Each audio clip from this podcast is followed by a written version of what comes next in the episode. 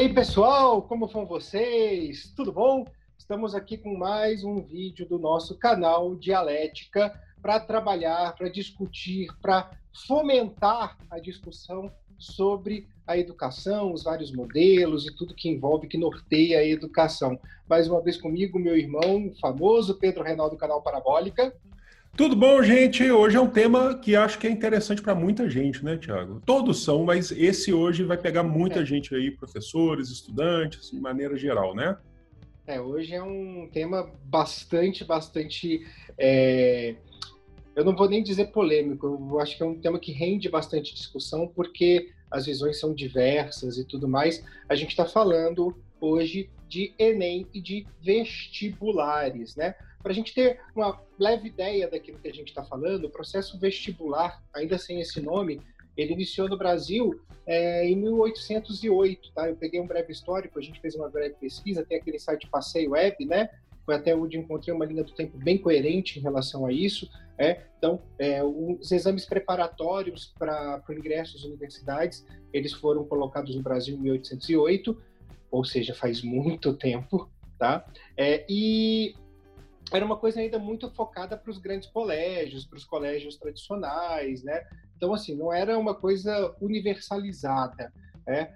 Aí, em 1911, houve uma lei no Brasil, então uma lei que, que já está completando aí 109 anos, uma lei que dizia que todo acesso ao ensino superior precisava ser por um processo de avaliação, que inicialmente era prova dissertativa, também passou por prova oral, e em 1915 a gente tem o nome vestibular institucionalizado no país. Né? Os anos foram passando, uh, ainda sem ser uma coisa universalizada, uh, só que, obviamente, um, um, crescente de populacional e automaticamente um crescente de número de estudantes, né? uh, esses processos começaram a demandar mais de suas organizações, e aí em 1964 a gente teve a Fundação Carlos Chagas ser fundada, é, que é até hoje uma importante fundação para para a elaboração das avaliações, das provas. Em 1968, a gente teve a ideia da nota máxima, então os melhores qualificados é, conseguiam ingressar, então existi, deixou de existir aquela ideia de que todo mundo que passou naquela nota está dentro, até porque as, as faculdades, as universidades não tinham como dar conta das pessoas que passavam daquela nota. Em 1976, a gente teve a simbólica unificação do vestibular da USP, e aí a criação da FUVEST, Tá? Mas aí tem um dado que, eu, que a, gente, a gente vai falar mais ainda, mas um dado que veio de muito interesse agora. Em 1996, no governo Fernando Henrique Cardoso, a gente teve a, a LDB, né? Então, a LDB ela foi promulgada e a gente teve, então, é, todas as diretrizes para a educação no Brasil muito bem escritas, né?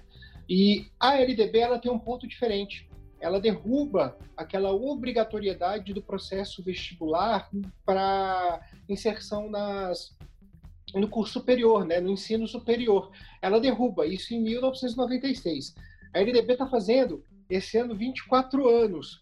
E mesmo não sendo obrigatório, a gente tem hoje praticamente vai 90% desse acesso ainda feito pelas provas, né? E em 98, o Pedro agora vai até complementar esse histórico, porque até no canal Parabólica ele é um especialista nisso.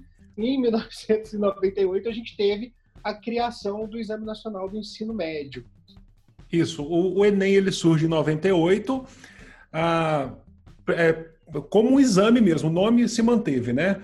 O é. Exame Nacional do Ensino Médio era para avaliar ensino médio. O que a gente tinha era que algumas universidades, lá no início do Enem, no, no final do governo do Fernando Henrique Cardoso e início do governo Lula, antes do Enem se tornar o que é hoje, ainda avaliando, né, fazendo um exame mesmo, algumas universidades privadas utilizavam o Enem assim, se você trouxer a sua nota do Enem, você ganha um ponto, quatro pontos no nosso vestibular. Então começou assim esse processo. Ou 10% de desconto. Ou né? 10% de desconto, ele já era. Até.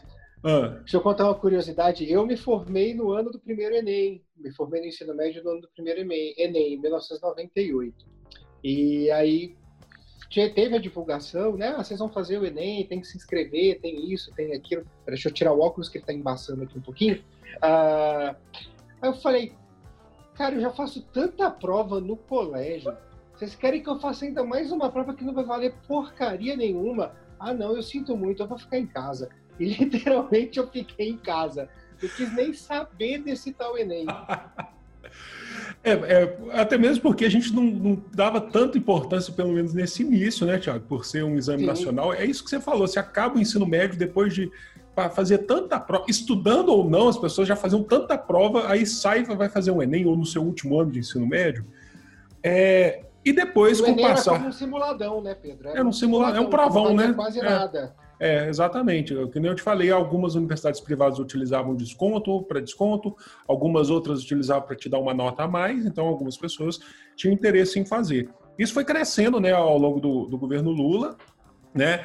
Quando o governo Lula, lá para 2008, a gente vai ter aí o, o, Reúne, né? Eu até anotei que foi 2008 mesmo, a reestruturação e expansão da, a, da, das universidades, junto com o SISU. Então vamos lá, o SISU é aquele que vai unificar o Enem, colocar enquanto uh, vestibular, né?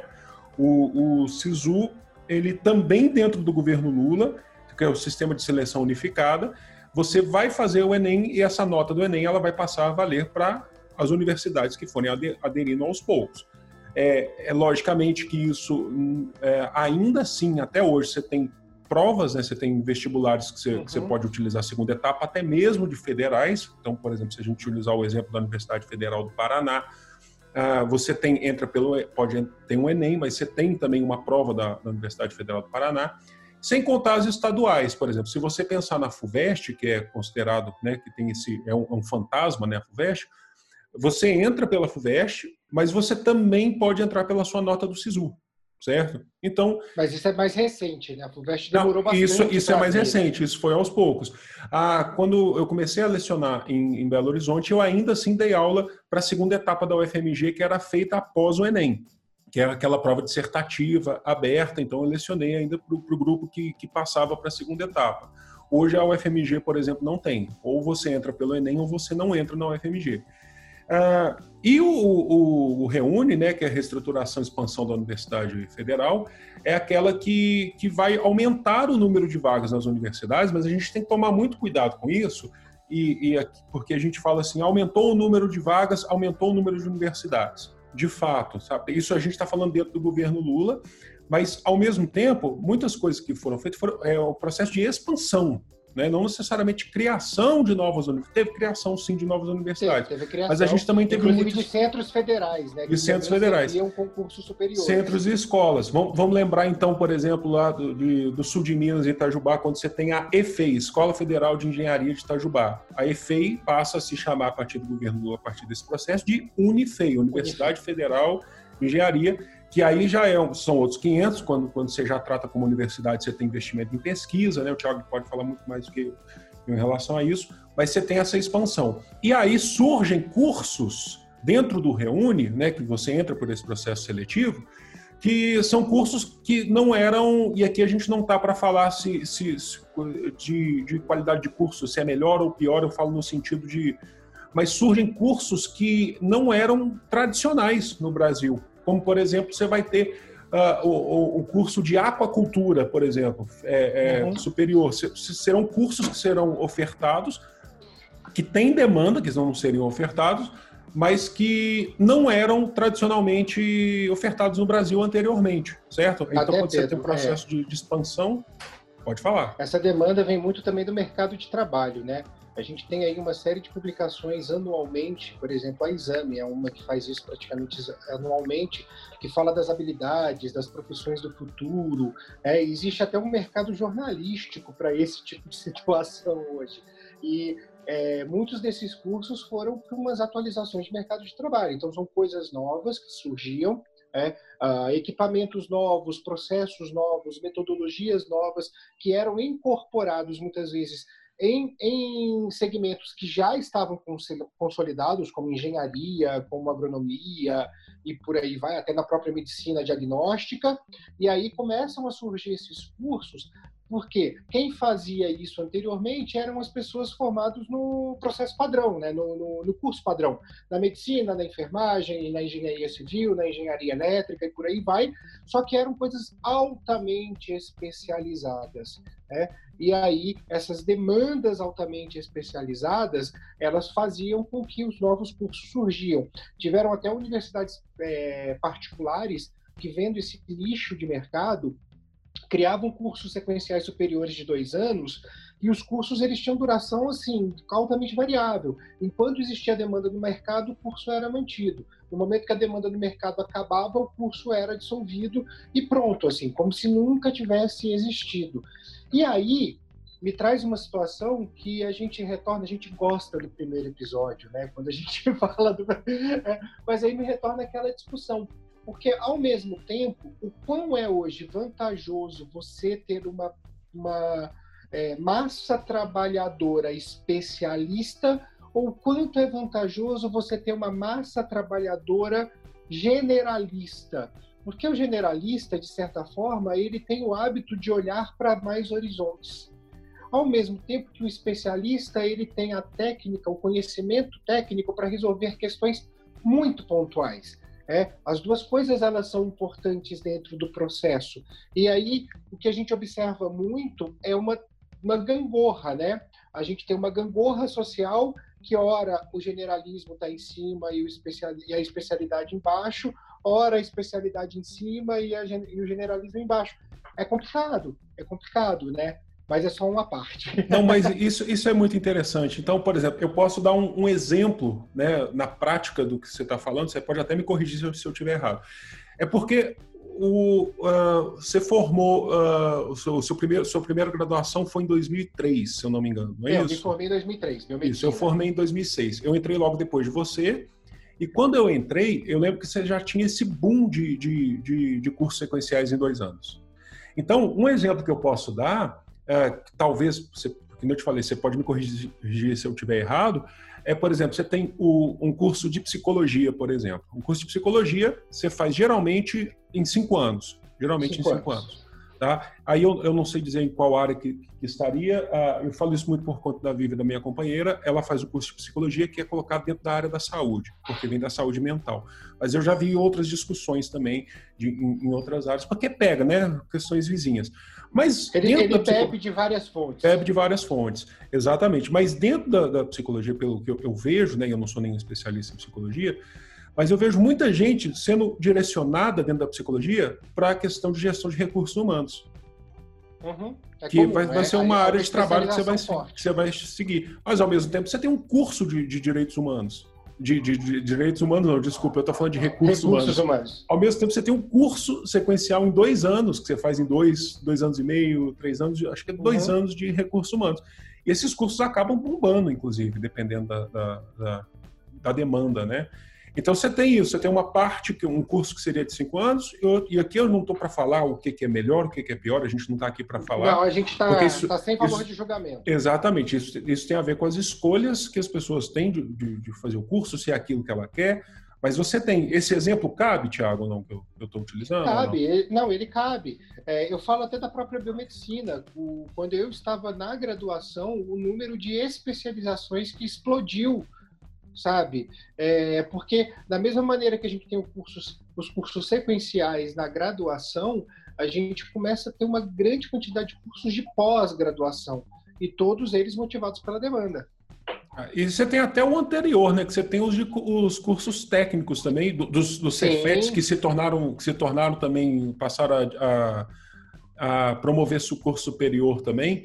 O, o próprio curso técnico não é o caso de a gente ficar estendendo tanto sobre isso, mas Uh, o Tiago é biomédico e eu, como eu fui professor durante muitos anos, oito anos aqui para a Cefet, eu, um dos cursos mais, mais é, procurados aqui é o de equipamentos biomédicos. Você sabia desse curso? É, mas é, aí, é, aí já é outra coisa, né?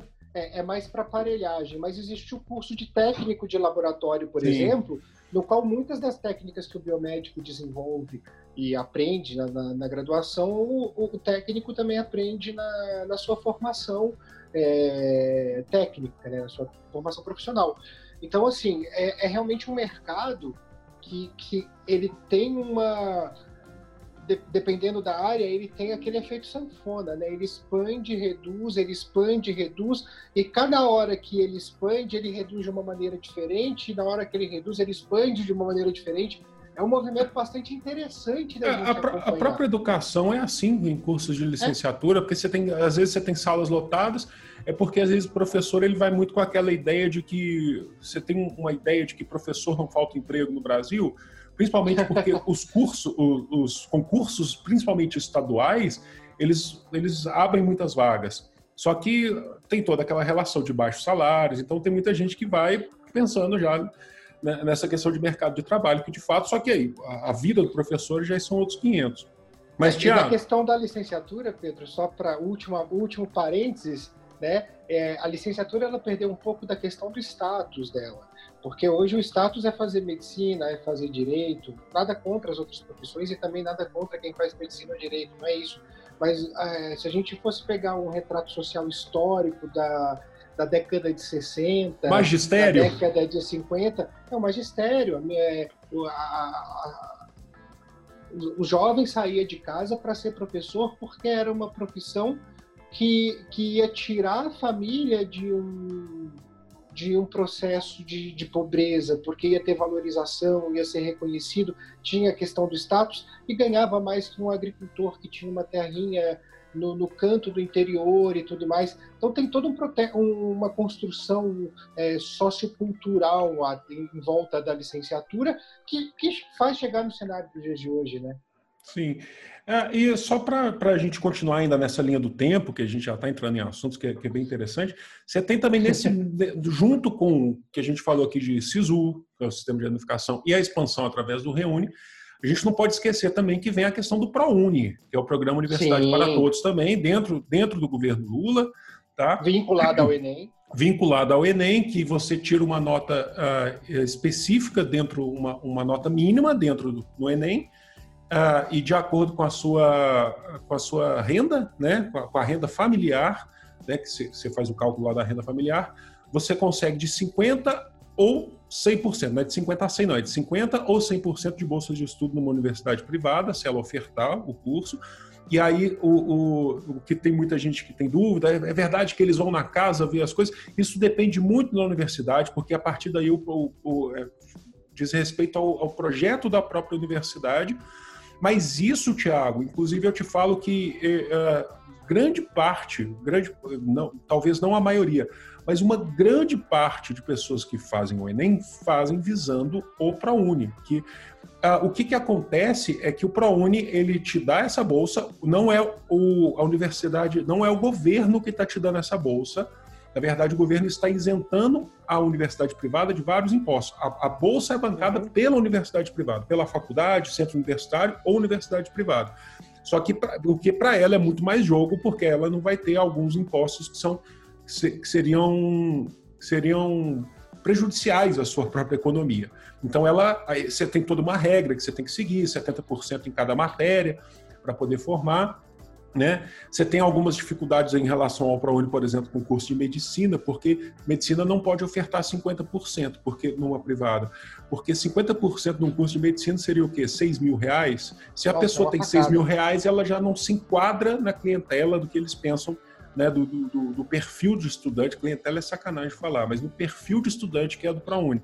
Mas todos esses três programas que a gente está falando, eles aumentaram uh, de, de, forma até significativa o número de matrículas em universidades. Se a gente fizer o cálculo das universidades públicas do governo do Fernando Henrique Cardoso, que terminou em 2002, né, ah, no dia 31 de dezembro de 2002. Começando pelo governo Lula no 1 de janeiro de 2003, a gente tem um aumento aí de, eu fiz até uma anotação, de 11% ao ano, mas esse é um cálculo que já mudou mais para hoje.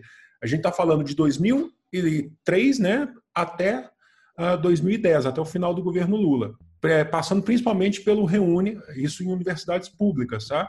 Passando principalmente pelo Reúne em 2008, quando você tem essa expansão da universidade pública. Esse número que você traz, Pedro, ele é importante porque ele é um número que ele demonstra realmente uma democratização maior do, do, do ingresso na, na, universidade. Por quê? Porque a população, se ela crescesse 11% ao ano, a gente teria simplesmente uma adequação daquele contingente que chega. Né? Mas como a população não cresce 11% ao ano, a gente percebe o quê? Que mais vagas mais jovens estão conseguindo seu ingresso na universidade. Isso é um número altamente significativo. Agora, é importante a gente soltar nossa pergunta norteadora, né? Porque, afinal de contas, essa conversa ela tende para vários lados. Né? A gente acabou de falar, por exemplo, da democratização do, do, do ingresso no curso superior. É, até se me permitem, eu vou dar uma dica extra hoje, já vou dar ela agora. Assistam um filme é, Que Horas Ela Volta, que eu acho que ele demonstra bastante é, essa situação. Eu sou um grande fã desse filme. Mas a pergunta que nos norteia hoje: o processo vestibular é justo? A gente gosta de se colocar em saia justa aqui, tá? É, mas é, é complicado dizer, uh, porque é muito complexo, mas todo esse histórico que a gente falou, acho que desde o início aí, que era para ser um breve histórico que a gente acabou já entrando no assunto de fato, para mim, mostra que a gente tem muita dificuldade de entender esse processo como justo sabe? Ainda que você tenha uma expansão, ainda que você tenha. É, isso é inevitável que nos últimos anos a gente uhum. tem um aumento de pessoas e isso é, é, é, é para se comemorar, mas não é para achar que é o fim de tudo. Né? Esses dados que eu passei, eles são inclusive do, do INEP, o Instituto Nacional de Estudos e Pesquisa Anísio Teixeira, que ah, recentemente, essa semana, né, que a gente está fazendo agora na. na tá, para quem não sabe, a gente está gravando esse episódio em abril, abril de 2020, em pleno. Primeira em pleno, semana de abril. Primeira semana de abril, em pleno isolamento social. Já nessa semana, a gente já teve um, um pronunciamento do ministro da Educação, junto com o presidente do INEP, o, o Alexandre Lopes. Ah, já, na minha opinião, inclusive fiz um, fiz um vídeo no canal Parabólica logo após esse pronunciamento, já. Pode ah, clicar no link que vai aparecer aí. Oh, que, que beleza. E eu já fiz, já, é, junto com o Abraham Waitron, né? Que é o, eu nunca sei falar o nome Eu desse também cara. nunca sei falar, mas é, é, Mas a gente já tem um pronunciamento falando, confirmando, por exemplo, o, o Enem 2020, a gente está falando de vestibular em geral, uh, que já é extremamente excludente. Olha só, lá no início, Thiago, quando você falou, quando você começou a fazer esse histórico de vestibulares, você falou, por exemplo, lá em 1808. 1808 é com a chegada da família real no Brasil. Então você começa a ter um desenvolvimento de, de, de escolas no Brasil, tá? Não, não necessariamente as primeiras universidades, mas escolas. E aí você já está naquele processo excluindo. Aí você falou, você falou em um determinado momento que o vestibular então servia para colocar os melhores, né? Praticamente uma aristocracia aí dentro da universidade. Você já está excluindo. E se a gente for caminhando, a gente vai percebendo. Se você chega hoje, se você chega a pegar, por exemplo, um, um panorama hoje, muitas coisas mudaram, mas uh, a gente acaba batendo, não, não tem jeito, a gente acaba batendo uh, de frente com a meritocracia. A gente não tem jeito de fugir disso. Pode falar. E tem uma coisa também, né, Pedro? É, vamos pensar da seguinte maneira além dessa questão da exclusão social que é o processo vestibular. É, a, uma prova completamente técnica vai dizer que você será o melhor profissional ali na frente? É o que, é o, que o pessoal fala muito, né? Que é, que é a ideia de que o, você, o Enem não pode te definir ou um vestibular não pode te definir. Existem vários fatores que te levam a isso, existe uma pressão psicológica em cima, sabe? É a, a questão social, de fato, uhum. é, que acho que é, para mim é o mais agravante de todos, sabe? É, eu, o, o Tiago, eu, eu, vou, eu, eu, pego em todos os sentidos. É, vou dar um exemplo para você. Eu não gosto, as pessoas podem até me julgar, sabe? Mas eu não gosto de rir dos atrasados, por exemplo, do Enem, Principalmente quando se trata daquela pessoa que não pôde, não, não, não, não, pôde, não foi liberada do seu trabalho para poder fazer uma prova que, que. E aí eu não estou falando se ela se preparou, estudou ou não. É por direito. Ali já era o direito dela fazer. E ela não consegue chegar. É você tem casos tem e casos de pessoas que bobei, mas mesmo assim, pode falar. Tem uma coisa. Vamos pensar, a, marcação dos locais de prova, ela não é uma coisa tão eficaz. A gente vê todo santo ano, e aí a gente está falando do histórico do Enem, de 98 para cá, porque a gente não está aqui para defender o processo é, daquele desse governante, não. Isso é uma coisa histórica. Sempre tem, poxa, marcaram meu, eu moro no, na zona, no extremo norte, me marcaram uma prova no extremo sul. E, e por aí vai. E aí você pensa alguém que mora numa, numa região mais afastada da cidade, né? A, a população das periferias, que às vezes precisa pegar três, quatro, cinco transportes públicos para poder conseguir chegar numa região central ou numa região mais nobre e tudo mais, e essa prova está sendo marcada lá. Cara, é assim, o, o, o que, que a gente tem que fazer? Acordar um adolescente três horas da manhã, já pedir para ele almoçar três horas da manhã com uma quentinha e falar, vai fazer a prova que quem sabe você chega uma hora da tarde?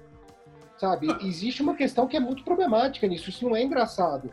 Não é engraçado, até porque a gente já falou aqui, aí eu trago de novo o primeiro episódio, é, a gente já falou aqui, inclusive, é, dessa questão da educação, de que a gente precisa ter é, as necessidades daquela população atendida, que educação é isso. E no momento que você trabalha uma situação dessas, que você joga esse aluno lá para longe e assim se vira, poxa, sabe? Rir disso é desumano. Por mais que às vezes tenha o caso engraçado da menina que falou que vai vender arte na praia, que virou um meme brasileiro e tal, não sei o quê, né? Que, poxa, você fala assim, pô, essa menina tá. Ela é engraçada, não é a situação dela. Mas eu. eu, eu né? dis... Outra coisa. Desculpa te interromper, mas. É, muitas pessoas podem cair do cavalo, mas ela era atriz, aquilo lá era uma montagem. É, eu sei, eu sei tanto que Mas é engraçado. Depois. Exatamente. Outro depois, é, no mas... seguinte, que ela tinha perdido de novo o Enem. Exatamente. Mas isso que você está falando é muito sério. Então vamos pensar, por exemplo, a gente pensa no, no Enem como o, o, nome, mas vamos pensar de maneira geral enquanto todos os, os, outros vestibulares, tá? Porque o assunto é sobre vestibular ser excludente, não só o Enem. Mas o, o Enem é uma é prova. Exatamente. Ah, você tem, por exemplo, como, como que você chega é, um vestibular sendo praticamente um um, um fim do ensino médio, uma extensão do ensino médio, né? Extensão não, mas um, um, um ponto final ali que se você entrou, você vai para a universidade, acabou tua, a tua, tua, tua, escola básica regular, sendo que você tem escolas e escolas no Brasil certo? Então, você tem é, escolas, você tem estudantes que têm condições, às vezes, de fazer cursinhos caríssimos. Aqui em Belo Horizonte, os cursinhos são caríssimos. Acredito que em São Paulo isso aí deve, inclusive, você, ter, você tem mais opções, mas você tem aqueles que são mais caros ainda. E, e existem cursos é, pré-vestibulares e pré-ENEM que, que são manhã, tarde e noite. Que você tem trinta e tantas matérias o estudante que pode estudar no curso desse pagando às vezes mais de 3 mil reais para fazer uma prova que é extremamente difícil, ele não significa que ele seja melhor do que os outros estudantes, mas ele está colocando mais tempo dele ali para estudar. E isso é injusto, porque você tem escolas que a, gente que foca em vestibulares também, que, que, que, a gente vai falar até daqui a pouco, mas que muitas vezes o estudante ele tem, a preocupação primeira dele é comer sabe? Uhum. É, não só comer em casa, às vezes é comer na, na, própria escola. E aí você vai me falar que esse processo é justo, sabe? E que é o que, inclusive, está defendendo o governo. Por exemplo, quando a gente teve esse, esse pronunciamento, deixa eu fechar a janela aqui. Eu acho que é a minha, porque não é porque a gente está gravando. A... Não, é que são seis horas, desculpa, aí toca, toca a música da igreja aqui do bairro. Ave Maria. desculpa. É mesmo. Ah, é. Mas o que, que acontece? Então você tem a, a, Não sei se você chegou a ver, Tiago, o pronunciamento do anúncio do, do, do Enem. Que o, o, ministro da Educação ele fala uh, que está todo mundo de quarentena, então está todo mundo na mesma, é justo. É justo aonde, sendo que, inclusive a gente aqui no, no isolamento social, não, não é esse o tema, mas é privilégio também estar no isolamento social. Não, é sabe? é outra coisa, né? Não é todo Vamos mundo lá. que pode. Quantas casas hoje tem um sistema de internet, uma escola que tem a possibilidade de dar um sistema online para que o aluno não se perca academicamente durante a quarentena? Pois eu é. vou, pegar um exemplo, Pedro, que eu acho que reduz, traduz bem assim. Eu tenho muitos amigos que, que dão aula em escola pública e escola privada, certo? Sim. Para o mesmo ano série. Então, o cara dá aula lá na primeira série do ensino médio, na, na pública dá aula na primeira série do ensino médio na, na escola privada. Aí quando ele vem discutir questão da sala e tudo mais, e, e aí eu não vou nem falar da disciplina, não, vou falar do interesse, o engajamento dos alunos. Muitas vezes a gente tem uma fala que é repetitiva na rede particular, né, do Brasil todo, que é poxa, você precisa estudar para você conquistar isso, para você viajar, para você ter uma casa grande, para você ter, ter é, bens de consumo e não sei o que e tal. Se você olhar para a cara de um adolescente que está numa escola pública desassistida, você pode falar isso 50 mil vezes. Ele vai olhar para tua cara e falar assim: eu nunca vou conseguir isso. E aí, esse mesmo professor que tenta engajar os alunos com esse discurso na, na frente de uma sala de aula particular, ele chega numa escola pública e ele fala assim: poxa, quem sabe isso aqui não clareia você para que a gente possa mudar as condições da sua vida, da sua família. Então, assim, é o mesmo professor, é o mesmo conteúdo na teoria, é o mesmo processo. Eles estão, o, o, o aluno que ouve em uma, em uma sala e o aluno que ouve na outra sala, eles estão envolvidos no mesmo processo seletivo, mas o discurso é completamente diferente. Por quê? Porque os padrões são completamente diferentes. Eu não posso pedir para um aluno eu não posso esperar que um aluno que está lá, falta professor, a escola é desassistida, não tem material, sabe? Mal tem onde assistir aula muitas vezes. Às vezes está indo lá porque o prato de comida é a única coisa que ele vai comer naquele dia. Eu não posso chegar para esse cara e virar para ele e falar assim: vai lá, amigão, você vai ser médico, beleza, porque você pode, enquanto eu estou olhando para o outro que tem tudo, sabe? Porque as chances de, de ser médico estão concentradas naquele que tem maior poder aquisitivo. E aí a gente tem uma questão grave, porque eu estou falando médico, isso eu estou falando de qualquer profissão de curso superior. Isso está errado, isso está errado, porque aí a gente tem que evocar, literalmente evocar, nem que tem que se fazer ritual no princípio de equidade, não no princípio de igualdade. Então, quando o ministro da Educação ele fala do princípio de igualdade, ah, tá todo mundo de quarentena, então estudem todo mundo por igual, ele está simplesmente acreditando que o Brasil foi descoberto em 1500, a gente aplicou aqui um sistema de distribuição de renda que está todo mundo igual, né? Tá todo mundo feliz, todo mundo come o mesmo tanto, come bem, está satisfeito, escola para todo mundo, com todo o aparato possível para que você possa estudar. Não, a gente precisa evocar o, processo, o, o, princípio da equidade. Esse que é mais desassistido, ele necessita de mais ajudas, ele necessita de mais situações né? De, condições. De condições e propostas para que ele possa superar esse abismo sociocultural.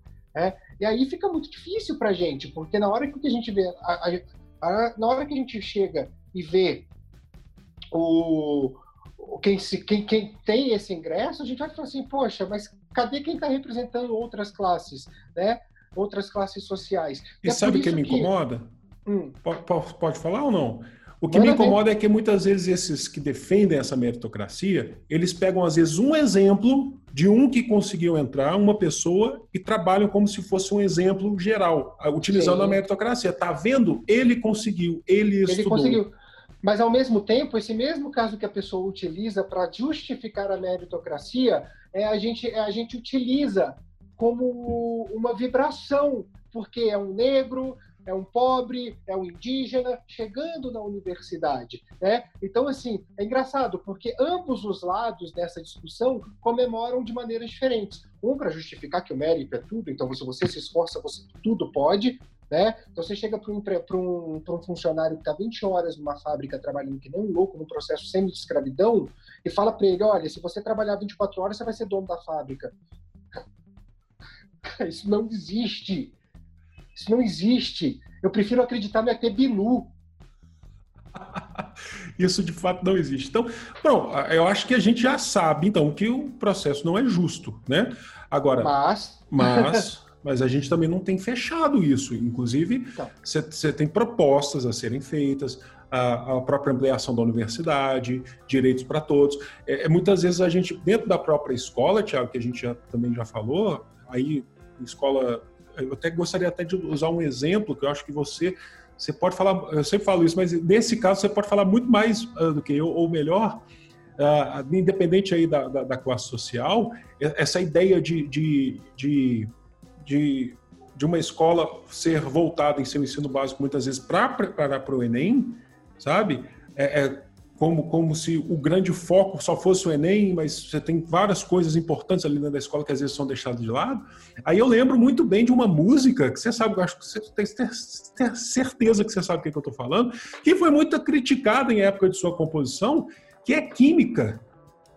Da Legião Urbana. Legião Urbana, Renato Russo. Se você for olhar. Do aborto elétrico, né? Do aborto elétrico, mas fala a verdade, porque eu sei que ela foi criticada lá, não, não pelo Renato Russo, tal, mas uh, é claro que não é um podcast de música, a gente poderia até fazer, mas uh, eu, eu, escuto muito ela, porque ela tem uma rebeldia, que até inicialmente você pode falar, é uma rebeldia burguesa lá do. não deixa de ser, lá da década de 70, né? Ela é composta na década de 70, né? Ou pelo Isso, menos final, de 80. 70.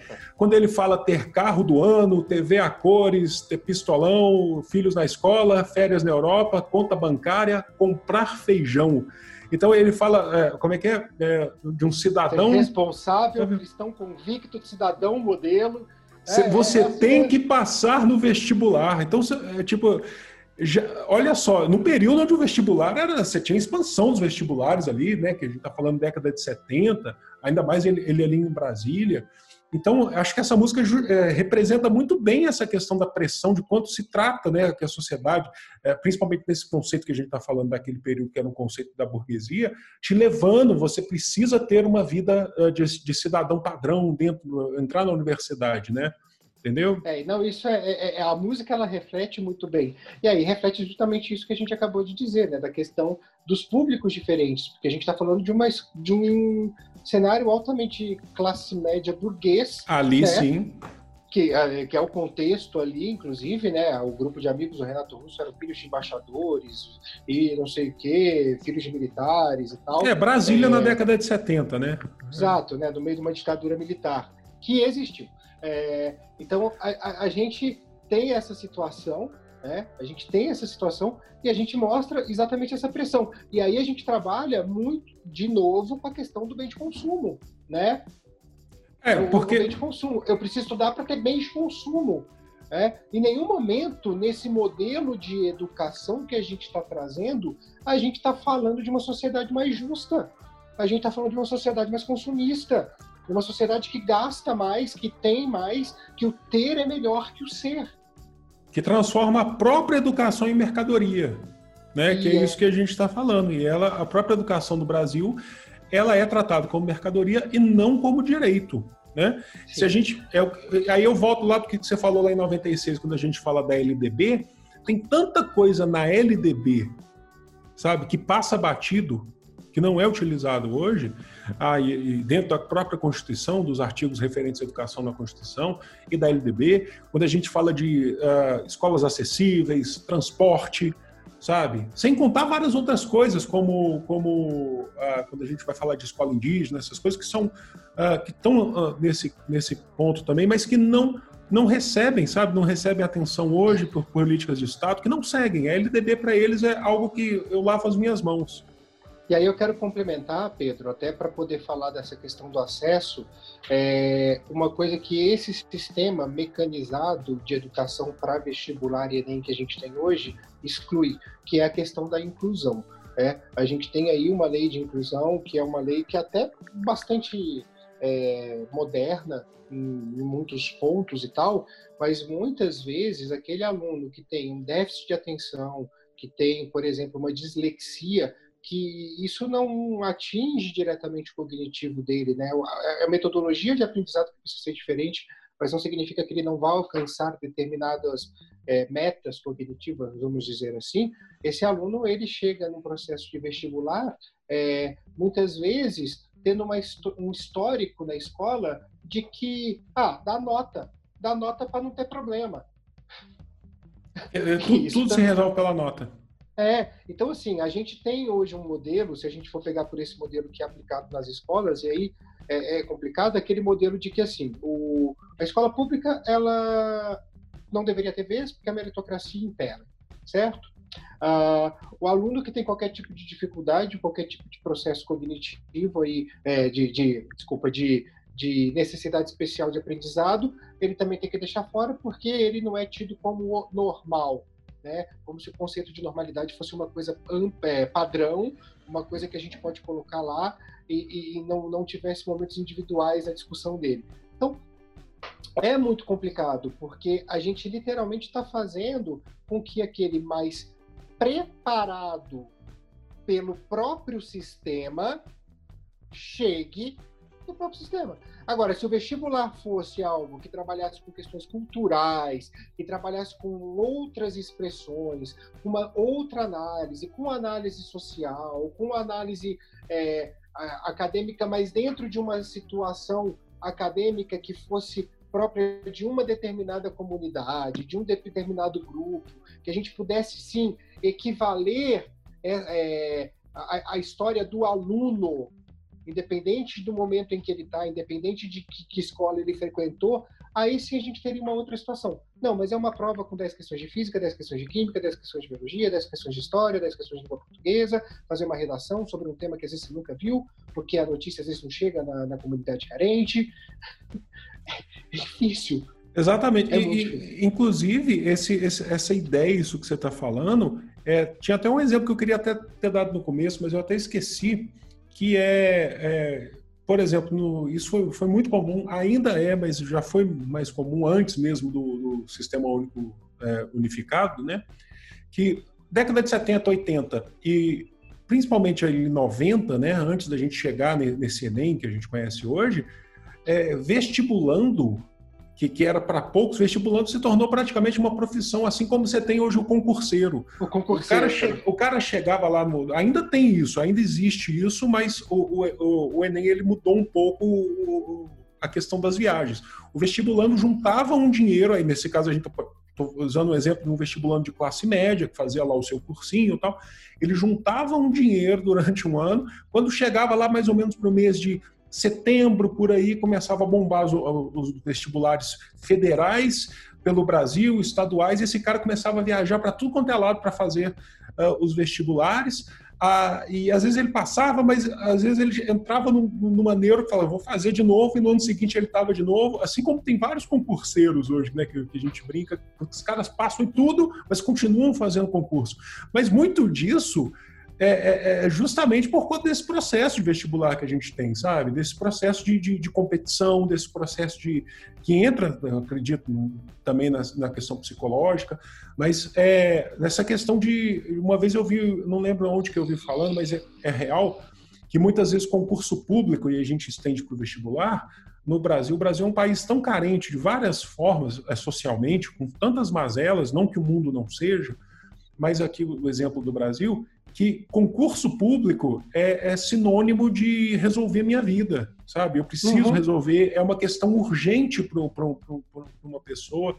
Eu falo isso até mesmo por, por experiência própria, né, que já, já fui concursado, não sou mais.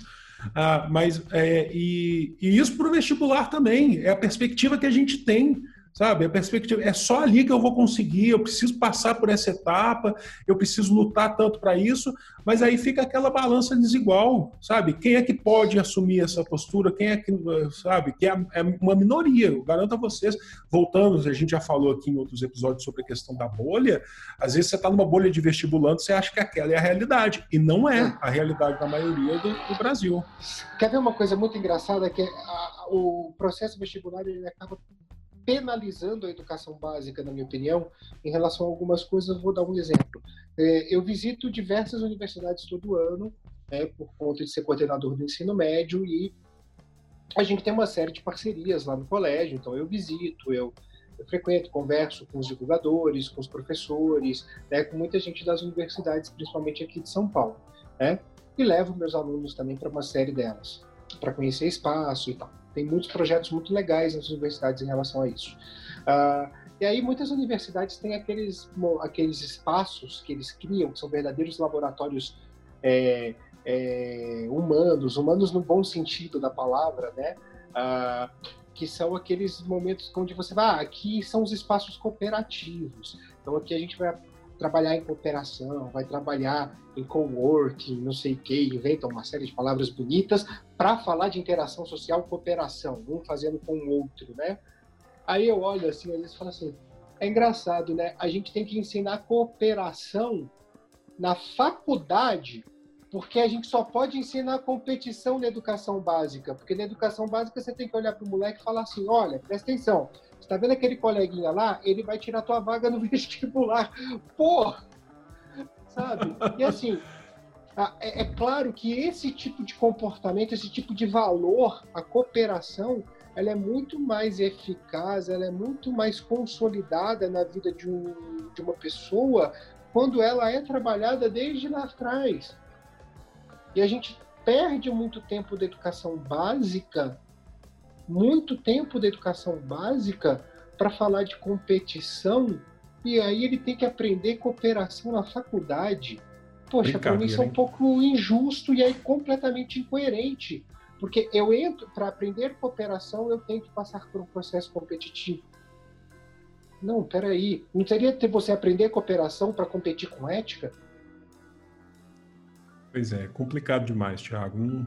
Eu, eu sinceramente, mas eu, eu, tenho perspectiva de mudança, sabe? É, eu também, eu também. Toda, logicamente, a gente está aqui, né?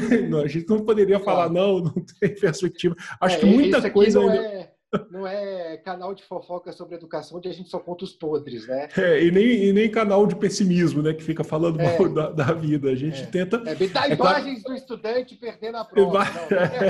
Atenção. Mas para mim, a grande perspectiva eu, é aquela história, né? De que você não, você não investe na educação básica, é o que você falou. Uh, eu, eu, sinceramente, eu sonho um dia, tá? Eu sonho não, eu tenho um desejo mesmo que é bem diferente de sonho, de, de, um dia a gente eliminar, por exemplo, o sistema de vestibular. É muito difícil isso acontecer. O Brasil é um dos Sim, poucos é países da América que mantém, até mesmo por conta da questão demográfica, a demanda é muito alta. Aí uma vez até me perguntaram, mas você, você é professor? O meu canal no YouTube, que é da onde eu tiro a, a, a minha renda, ele é voltado principalmente para vestibulares, mas eu acredito que se a gente tivesse num patamar que a gente não precisasse necessariamente de um processo excludente para entrar na universidade, uh, não é que eu não seria professor, mas eu, eu poderia estar em focando em uma outra questão da área da educação que não fosse vestibular. É, acho que a situação do Brasil seria totalmente outra do que a gente tem hoje. Então, eu não tenho essa preocupação. Eu faço críticas de fato ao vestibular, eu, eu acho que é extremamente excludente, uh, mesmo sabendo que eu trabalho com isso, sabe? Eu trabalho já uh, há pouco mais de 10 anos já trabalhando com, com vestibular. Porque eu acredito, de fato, que uma sociedade onde você tem direitos iguais para todos, uh, nem que seja não eliminar vestibular, mas dar direitos, essa posição, essa a uhum. questão da equidade que você falou, acho que a gente estaria num outro patamar, num outro nível de qualidade, não só da educação, mas da sociedade como um todo. Até para a gente poder sair desse sistema de crítica e achar que a gente só está aqui para falar mal, porque não é o caso, a gente precisa aqui também citar ações que trazem esse princípio de equidade. Por exemplo, o sistema de cotas. Ele resolve? Não, ele não resolve. Ah, o ideal é que o sistema de cotas fosse algo que fosse temporal, que a gente trabalhasse o sistema de cotas enquanto a gente investe maciçamente na educação básica pública, para que ele não precise existir mais ali para frente. Mas não, não é assim que funciona e, e a gente precisa dar àqueles que são é, minorias, e aí quando a gente fala minorias, a gente não está falando minoria populacional, a gente está falando minoria em direitos, né? Tem muita essa, essa confusão com o termo minoria, né? Ah, eu sou só eu, sou um bilionário, eu sou uma minoria. Não, sou numérica, né? Então, quando a gente fala de minorias, a gente fala em minorias em direitos, minoria é, em acesso a, aos serviços públicos e a serviços de qualidade. Então, quando a gente tem a, o sistema de cotas, as cotas indígenas, as cotas raciais, né, as cotas das escolas públicas, a gente sim está trabalhando com um pouco de equidade. E aí a gente encontra isso muitas vezes que até para diminuir as pessoas que fazem o acesso ao ensino superior por essas cotas, é, é, a gente encontra algumas situações de que ah, o cotista não vai ser um bom profissional. Mentira! As pesquisas que já, já se desenvolveram com notas, com até o resultado do ENAD, que é outra coisa que eu também não sei por que, que existe, mas é, é, é, já se mostrou que o cotista ele rende um tanto ou até mais que um aluno não cotista.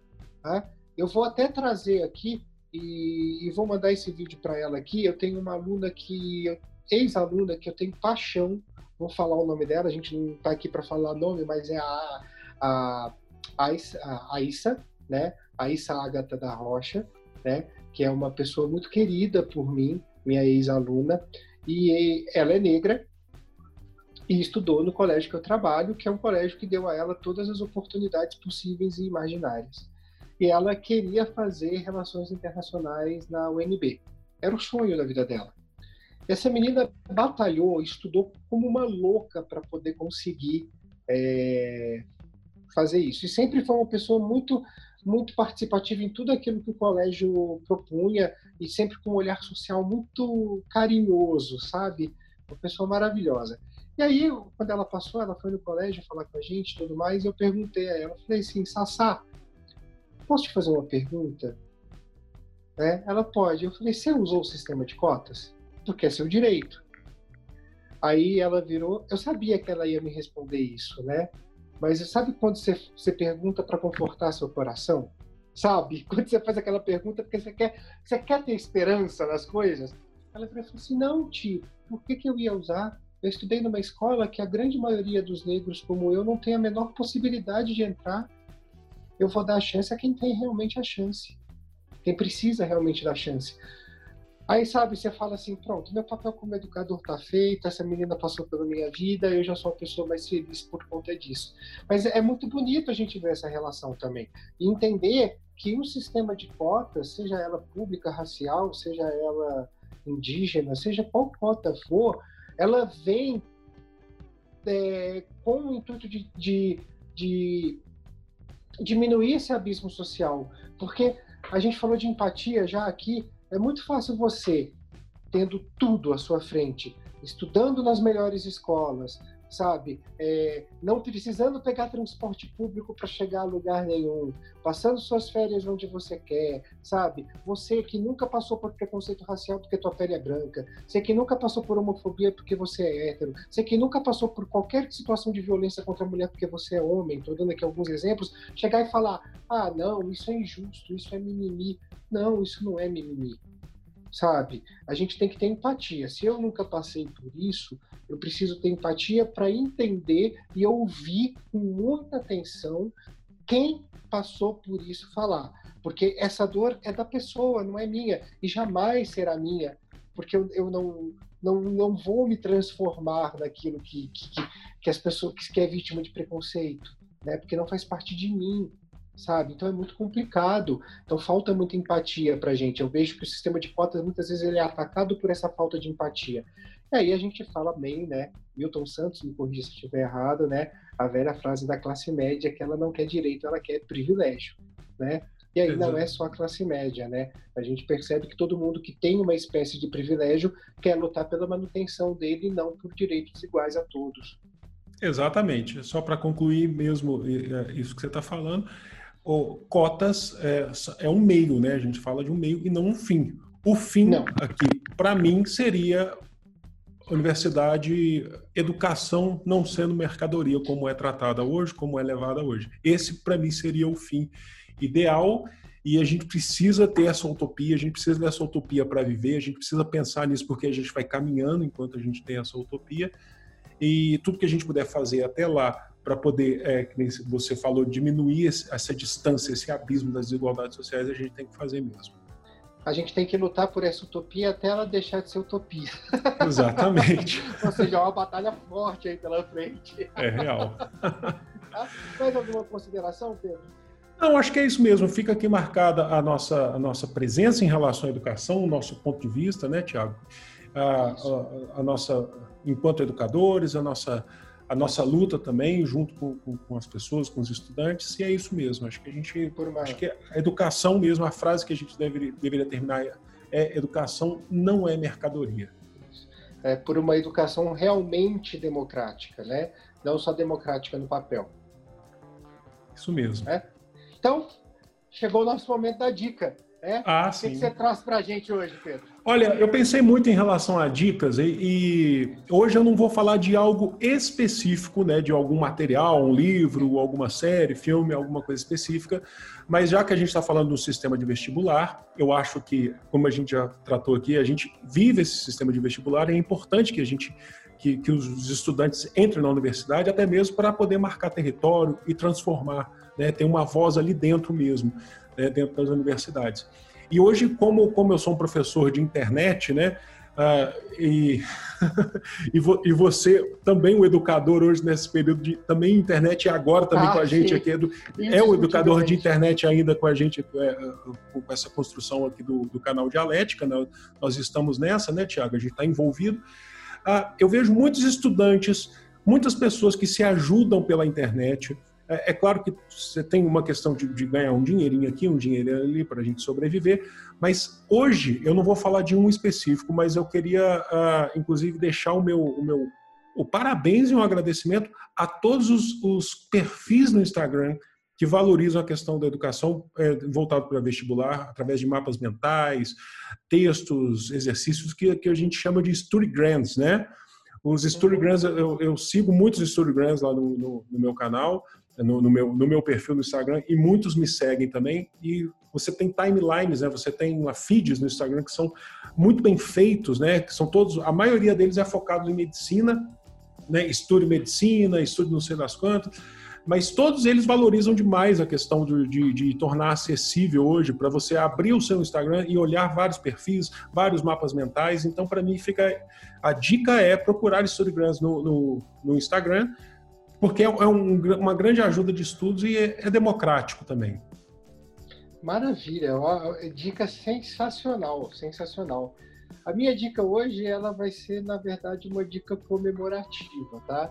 Eu não posso ainda dizer porquê, mas essa tarde foi uma tarde de boas notícias. Para quem não sabe, eu sou vocalista de uma banda punk, no qual o Pedro é o nosso baixista original. Mesmo tocando mal pra caramba, eu toquei. Tem, tem uma música que o Pedro compôs, inclusive, que faz parte do nosso repertório até os dias de hoje, que chama Ibope. Né? E hoje a gente teve algumas notícias muito boas em relação à banda, então vem novidade por aí. Eu vou fazer, na verdade, é, é uma autodica, não quero aqui é, trazer mais vezes essas situações, mas como eu estou muito feliz, eu na hora de pensar numa dica, eu não consegui tirar é, as boas notícias da cabeça, então peço até desculpas por isso, né? Mas então, para quem quiser conhecer, a gente está no Spotify, a gente está no YouTube, a gente está em uma série de lugares aí. Links na descrição. Vamos colocar os links na descrição. É, a banda chama Naiséria, escreve Neiceria, ah, com músicas críticas, com músicas bem-humoradas, né? Ah, e um grande abraço para o Leandro, para o Du e para o Gabi, que são os componentes da banda junto comigo. Né? A gente é uma família bem unida e bastante empenhada nisso. Então a dica é uma dica musical que é a Naiséria, porque tem coisa muito boa por aí, tá? E quem quiser conferir a gente também, a gente está no programa Refero no Multi do 89 FM aqui de São Paulo. Né? Então, só, só essa dicasinha. Aí, quando as coisas começarem a aparecer mais, essas coisas de hoje, essas boas notícias de hoje começarem a se concretizar, a gente dá um jeitinho de divulgar. Quantos anos de banda, Thiago? Cara, a gente montou em 2002, não foi? Com a, a, ideia original foi a antiga barricada, mas você não, você não, você Isso, não coloca. que era eu e o bisonho da barricada. É, é aí saíram. Aí... Não é a mesma banda, né? Vocês montaram não. outro depois é nas séries e chamou a gente lá. Foi um prazer ter participado. Ah, é bom, essa, essa é gostoso. Sucesso. Tá bom? Então, Pedro, vou pedir então para que você se despeça. Obrigado, gente. Foi um prazer. Adorei fazer esse, esse episódio. A gente está aí semanalmente. Semana que vem a gente estará de volta aqui com mais um tema, outro tema. É importante que vocês ajudem a compartilhar esse podcast, para a gente dar voz a outras pessoas, outros professores também. Muito obrigado.